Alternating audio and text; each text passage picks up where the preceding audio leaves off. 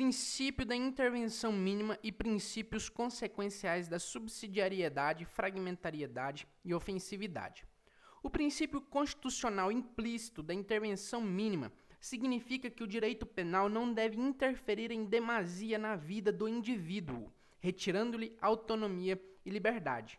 Afinal, a lei penal não deve ser vista como a primeira opção, prima ratio do legislador para compor os conflitos existentes em sociedade e que, pelo atual estágio de desenvolvimento moral e ético da humanidade, sempre estarão presentes. Há outros ramos do direito preparados a solucionar as desavenças e lides surgidas na comunidade, compondo-as sem maiores consequências. O direito penal é considerado a última ratio, isto é, a última cartada do sistema legislativo, quando se entende que outra solução não pode haver senão a criação de lei penal incriminadora, impondo sanção penal ao infrator.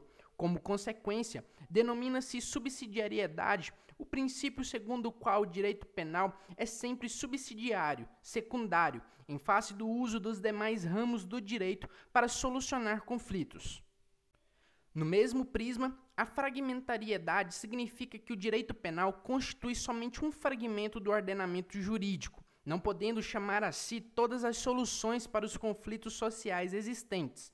Finalmente, a ofensividade demonstra que, em razão da intervenção mínima, somente as lesões realmente efetivas a bens jurídicos devem ser punidas com base no direito penal.